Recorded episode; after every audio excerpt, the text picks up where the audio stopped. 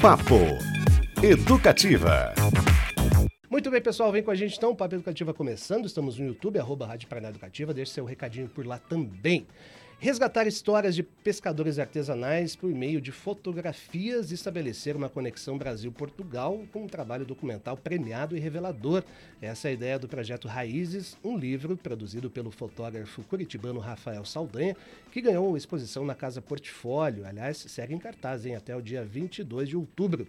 Além de expor a beleza desses cenários, o projeto também evidencia a realidade dessa comunidade de renovação da atenção da juventude, ou a dificuldade disso, né, em relação à pescaria artesanal, e a queda de braço, digamos assim, contra a pesca industrial. E para falar sobre tudo isso, recebemos ele, o fotógrafo curitibano Rafael Saldanha. Boa tarde, bem-vindo. Boa tarde, Cristiano.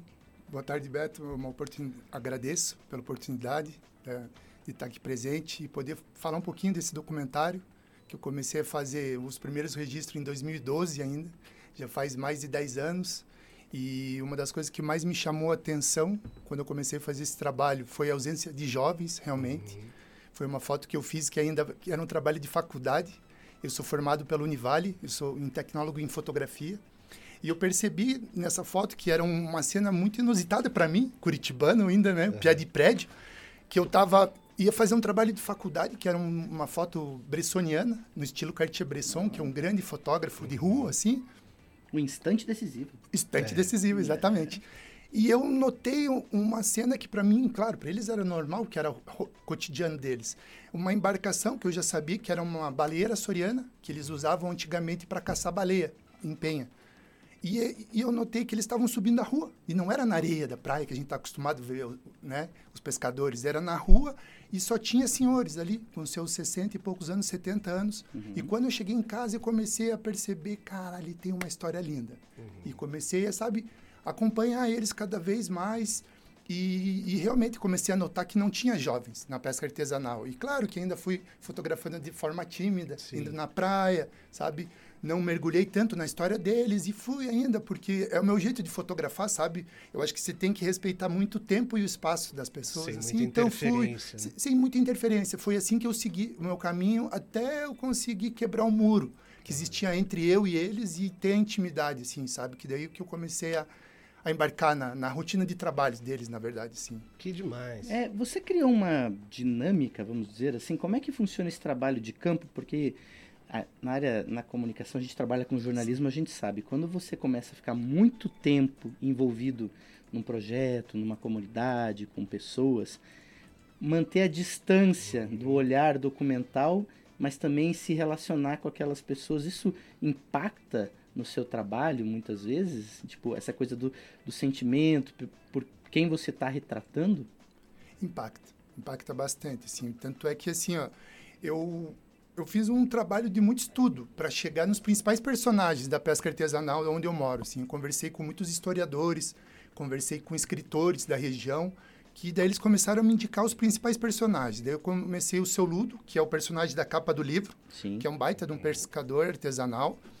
E, e eu, eu, em 2016, eu, eu comecei a acompanhar eles nas jornadas de trabalho. Então, o meu trabalho ele mudou muito quando eu comecei a navegar junto com eles, uhum. sabe? Ah, sim. E daí, o que que me... Mariô? Não. Então, assim, ó... Curitibano. Eu, eu Curitibano, que nem eu brinquei, piada de prédio. Eu sou surfista, então eu tenho uma ligação muito forte com a natureza. E eu adoro adrenalina, aventura. Eu sou movido por isso mesmo. E eu achava que eu não ia. Mas mariei sim, e com um pescador mais antigo. Da, ele tem 82 anos. Uhum. E eu achava que não ia e acabei mareando. Mas, assim, o que eu queria dizer em relação à sua pergunta é a gente acaba se envolvendo muito mesmo. Porque no, é, a maioria dos pescadores ali, eles pescam camarão. E a pesca do camarão é uma pesca ingrata. Vou te falar que é muito tempo para você conseguir pegar o pescado, porque ele fica no fundo do mar uhum. e ele está sozinho e ele demora horas para fazer um arrasto. E quando ele faz assim, ó, em média, assim, eu não dá mais do que 30 quilos de camarão, assim, colocando mais ou menos na média. Aí, eu, conversando com eles, eu descobri que eles vendiam a seis reais o quilo. Aí, assim, foi, eu fiz uma conta, E aqui, daí eu comecei a me envolver. Eu fiquei muito triste em saber que era muito pouco e pelo trabalho que ele tinha sozinho, sabe? Então são são essas coisas que no começo eu fiquei bem triste em saber que não era um trabalho reconhecido, assim, é um trabalho muito árduo. Tanto é que, nossa, quando eu cheguei em casa, eu falei, nossa, não acredito que Uhum. eles passam tudo isso, o dia todo, lidar com o tempo ruim, com o vento que pode entrar, arriscam a vida Sim. e vão vender um pescado que num restaurante é vendido o quê? a, a 50 reais, quem sabe, acho que, né, um prato, Mais até. né, dependendo do restaurante, mais até, e eles vendem s- seis reais o quilo.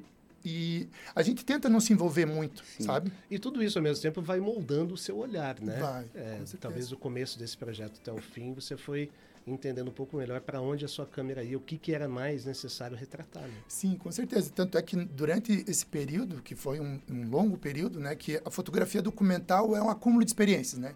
Quanto mais eu ia ali conversar com o pescador, mais eu absorvia conhecimento. E eu poderia chegar com a minha fotografia. Então era engraçado, porque eu brinco que a maioria das vezes eu não fotografava. É como se a gente ficasse aqui conversando a tarde toda e eu ficava treinando várias fotos do teu olhar, do teu perfil, na luz, e eu não via com a câmera, porque eu queria respeitar o teu espaço. Porque eu até brinco, tem um pers- personagem que é o seu Nino Zuko, e ele é um pers- personagem folclórico, sabe? E, e ele fala, fala, fala. Quando eu ia fazer a foto, ele parecia um passarinho, sabe? Que parava de cantar. Então, eu sabia que eu tinha que respeitar. E aquilo eu fui aprendendo, porque para mim foi super novo, sabe? Eu fui meio que. A, a fotografia documental, ela me. Eu fui abduzido, brincando assim, porque é meio que uma fotografia que você faz na missão, sabe? De dar voz para esses personagens. Então, e eu, e eu comecei a, a entender mais ou menos como, qual que é a dinâmica num fotógrafo documental, assim, de você saber respeitar o tempo e o espaço das pessoas, assim, que, que é o que mais o, Isso me lembra um fotógrafo, um grande fotógrafo, Pierre Verger, né? Sim. Que ele é um grande fotógrafo de retrato, porque ele justamente usava aquela câmera, a Rolleiflex, que ela ficava aqui, Uhum. cujo olhar é por cima. Então, o, o- o- retratado, ele não se incomodava dele estar com a câmera Às no vezes olho. nem percebia. Às né? vezes nem percebia, porque ele estava com a câmera aqui acompanhando por aqui. Fotografou muito na Bahia, morou na Bahia, né? Tem um museu lá, se não me engano. inclusive. Verdade. E o, por que a escolha é pelas fotos em preto e branco?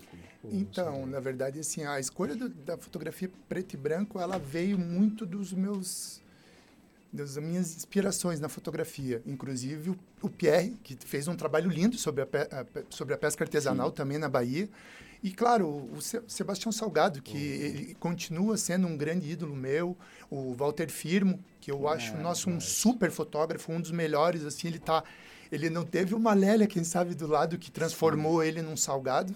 E tem o Roberto Ripper. São várias influências que eu tive durante a faculdade que o preto e branco, claro, foi me levando. Mas eu descobri que o preto e branco ele é mais incisivo na foto, sabe? Ele não causa distração. O colorido ele causa muita distração, né? Quando você faz uma foto colorida, o, o teu olhar ele vai no vermelho, vai no verde, até você chegar no, que, no ponto né, que você quer passar para o teu espectador, que é o olhar, o sentimento, que é, passa muito com esse Sim. trabalho da pesca artesanal. Se perde um tempinho, assim, né? Eu senti, né, com o tempo. Claro que as referências me levaram para o preto e branco, né? Que é o clássico da fotografia, assim, né? Muitos usam o preto e branco para salvar uma foto ruim hoje em dia, né? Bota um filtrinho Sim. preto e branco. É verdade. É, vamos, vamos, vamos salvar uma foto.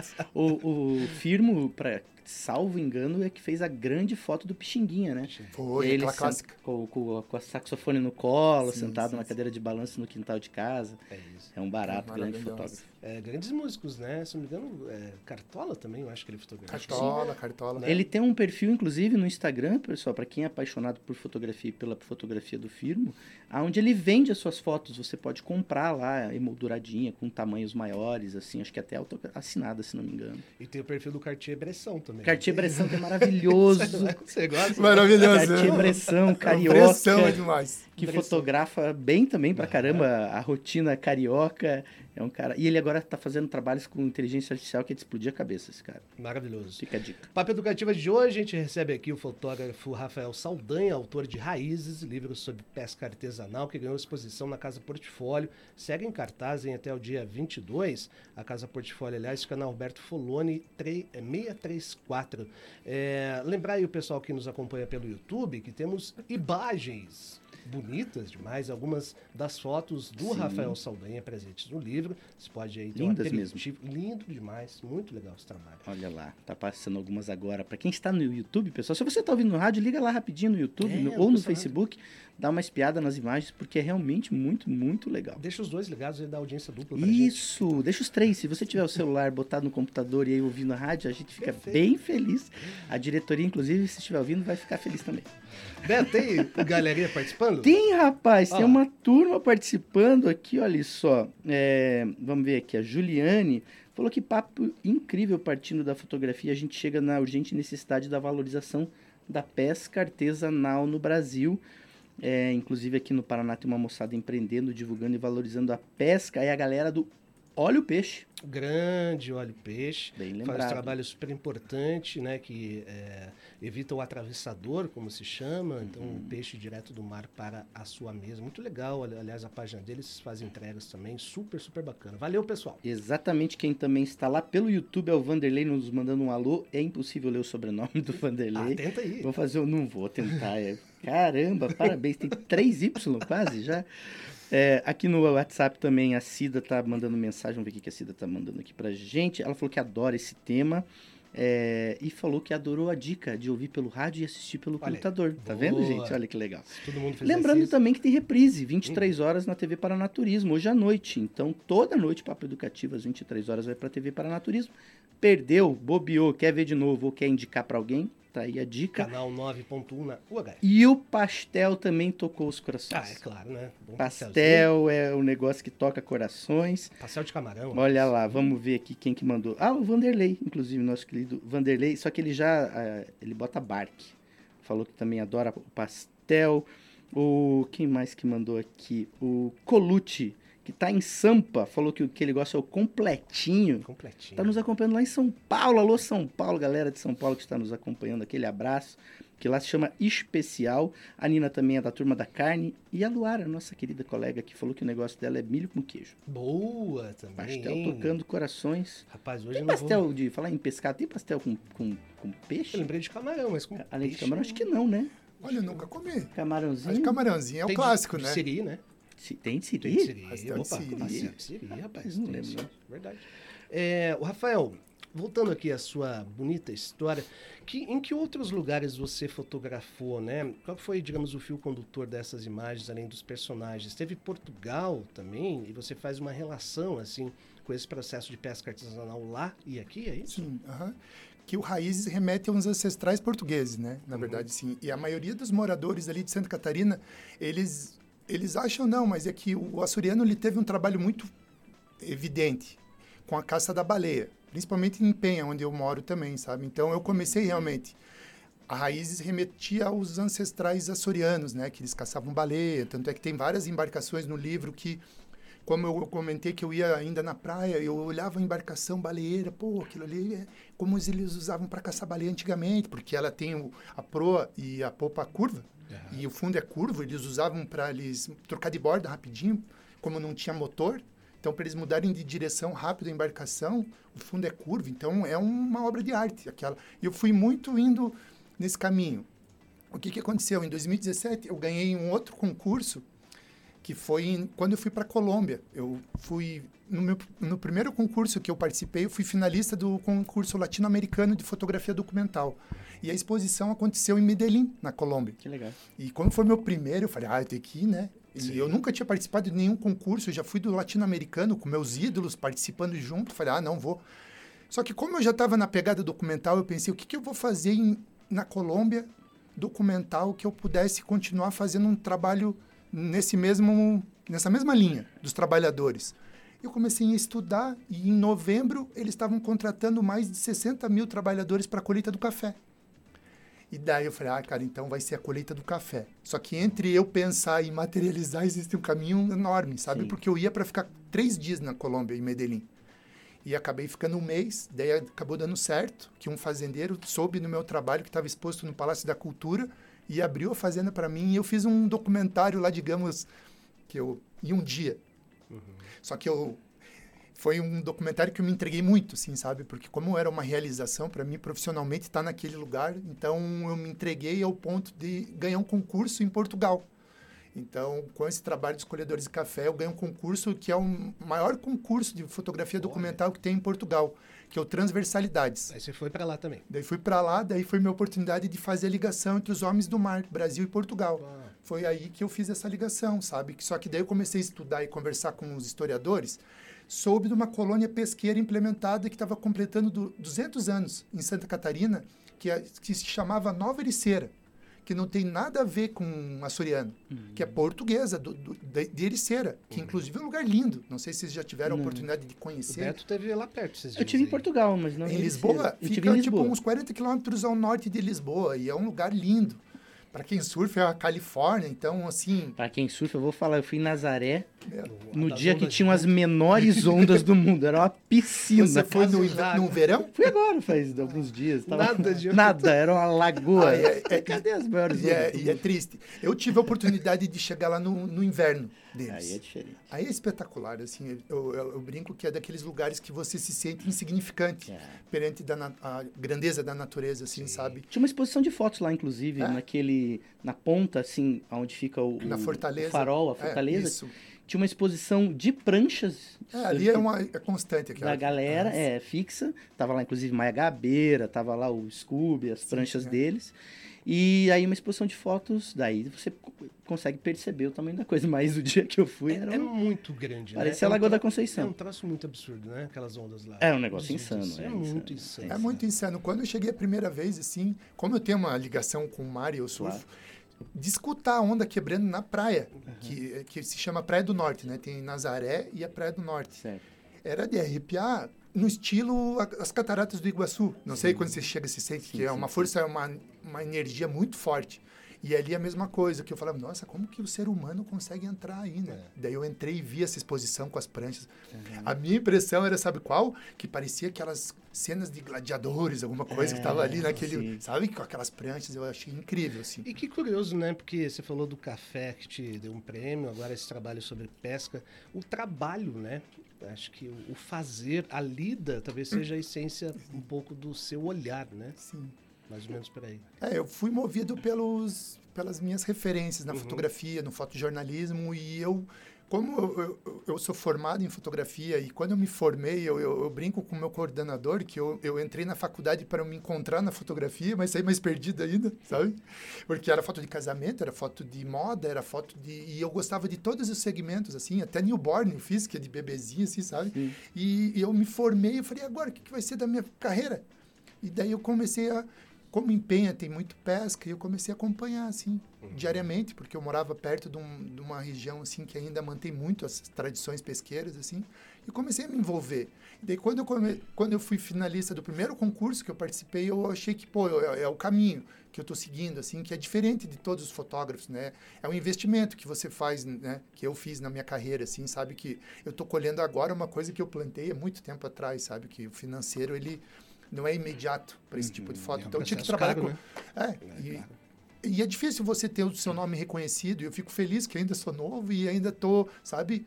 Geralmente esses fotógrafos, até uma uma senhora comprou meu livro esses dias, ela falou: "Nossa, eu achava que você era um senhor já de idade". Pela- Eu falei, "Não, sim, por- pelo Pelo trabalho, sim, sabe? E, e, e é o meu começo, é o meu primeiro livro, assim, então estou super feliz de já ter esse trabalho reconhecido. E começou Aliás, muito bem, hein? O livro tá lindíssimo mesmo. Mas pra quem tá no YouTube, eu vou dar Rafael. uma folhada aqui, Beto Pacheco. É, é, aliás, até você falou, né? São trabalhos que demandam tempo, né? do da pesquisa, do conhecimento, de entender aquele cenário para ir afinando o olhar, né? Saber se posicionar no barco, até isso, né? Tipo, qual que é o ângulo é, daquilo. E por, por conta de levar um tempo dessa coisa é, de você maturando isso, que nem a gente estava falando aqui, no litoral do Paraná, por exemplo, são 90 quilômetros de costa, 6 mil pescadores. E você tem acompanhado um grupo específico, acompanhou um grupo específico.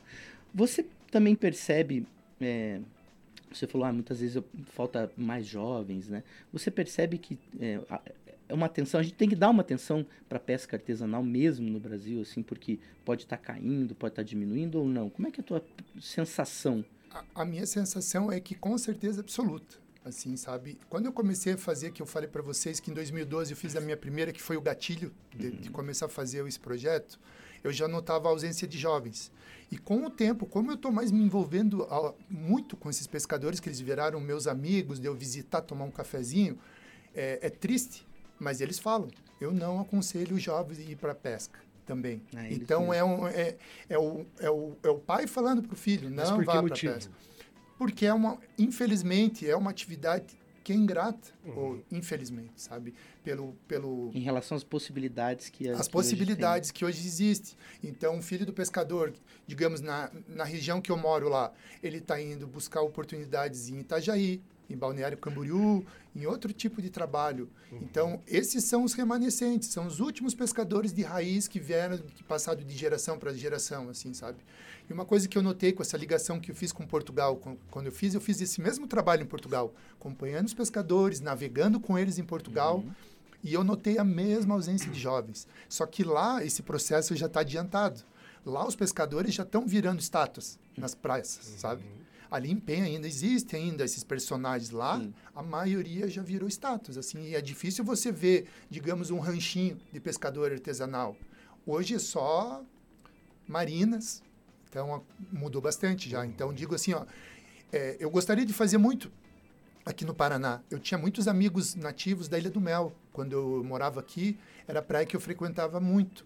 E eles eram pescadores artesanais, assim, faz anos, muitos anos que eu não converso com eles, mas eu imagino que lá também deve ter não, o mesmo caminho deve ter acontecido, né? Porque a, ilha se tor- tornou um polo turístico, É. então acho que eles estão ganhando mais, muito mais dinheiro com o turismo do que com a pesca. É o que Hoje, aconteceu. né? Portugal, por exemplo, você, assim, além da questão da na Europa as pessoas estarem envelhecendo, né, tem muito mais pessoas idosas hoje, também tem o fator essa questão do turismo, né? Eu estava comentando na redação esses dias, Portugal tem 10 milhões de habitantes e recebe por ano 23 milhões de turistas.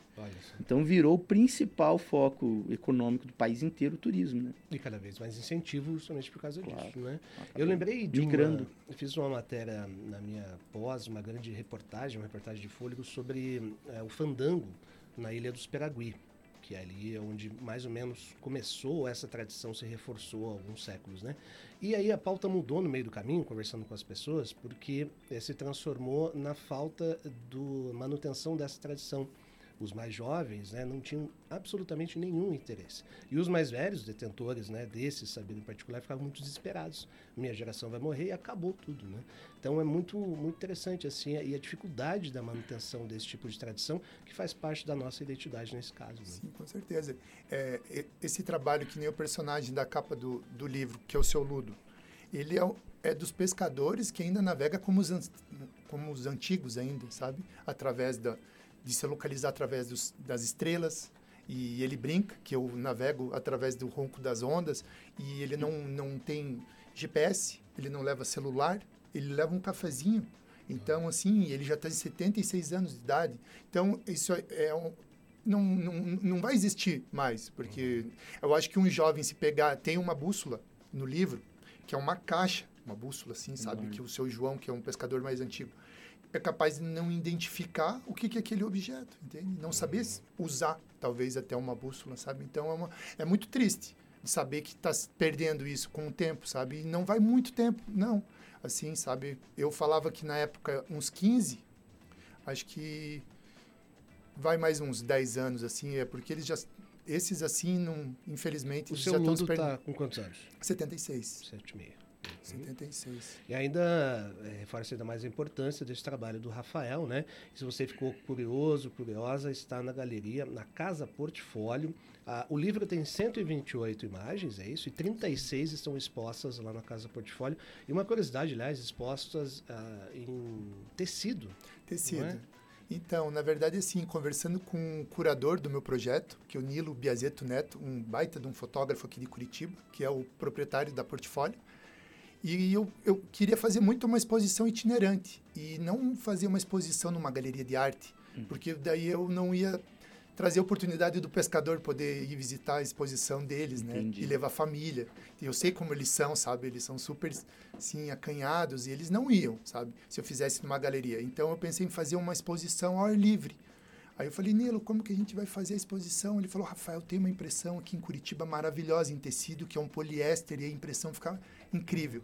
E foi aí que daí eu assim, pô, a gente já vai remeter as velas dos antigos navegadores, tem barato. tudo a ver com o trabalho. daí eu, eu estiquei rede, rede de pesca Sim. em bambu e prendi os 36 painéis na beira da marina, lá em Penha, né, quando foi o lançamento. Aqui a gente fez o mesmo estilo, só que tá no muro, tá na casa mesmo, Uhum. e estiquei a rede no jardim da Galeria Portfólio ali, não sei se já tiveram oportunidade ali, é muito lindo, é um, maravilhoso tomar um cafezinho ali. Sim. E daí a gente fez essa exposição. Então a gente já tá, eu tô indo para a quarta exposição e ele é super prático esse tecido, porque eu tiro ali, eu dobro, Pra eu posso lá. transportar também. Então, Sim, com certeza. Que demais, hein? Muito vale bom. Super a visita, entrada franca, aliás, na Casa Portfólio. Repassando para você, Rua Alberto Foloni, 634. É, terça, quarta, das 8 às 19, quinta e sexta, sábado, das 8 às 22, domingo, das 9 às 19. Beto Pacheco, Valeu, que, legal, demais, hein? né? E, olha, e tá bonito mesmo, Tá pessoal. O livro bonito. tá lindo. O trabalho do Rafael merece muito ser apreciado. E estou na torcida para que também chegue nas galerias, chegue nos É, museus, né? Quem sabe aí, né? Um futuro Sebastião Salgado. olha, É? aí, o nosso, nosso Saldanha. É, bom demais. Rafael, obrigado, parabéns pelo trabalho. Volte sempre quando tiver novidades e sucesso com, esse, com essa obra aí, tá bom? Valeu, eu, eu que agradeço pela oportunidade e, e peço que a galera que quiser visitar a exposição, ela vai ficar até em cartaz até o dia 22 na Galeria Portfólio e quem quiser levar um pedacinho dessa história, o livro tá, vai estar vendo também na Livraria Portfólio. Papo Educativa.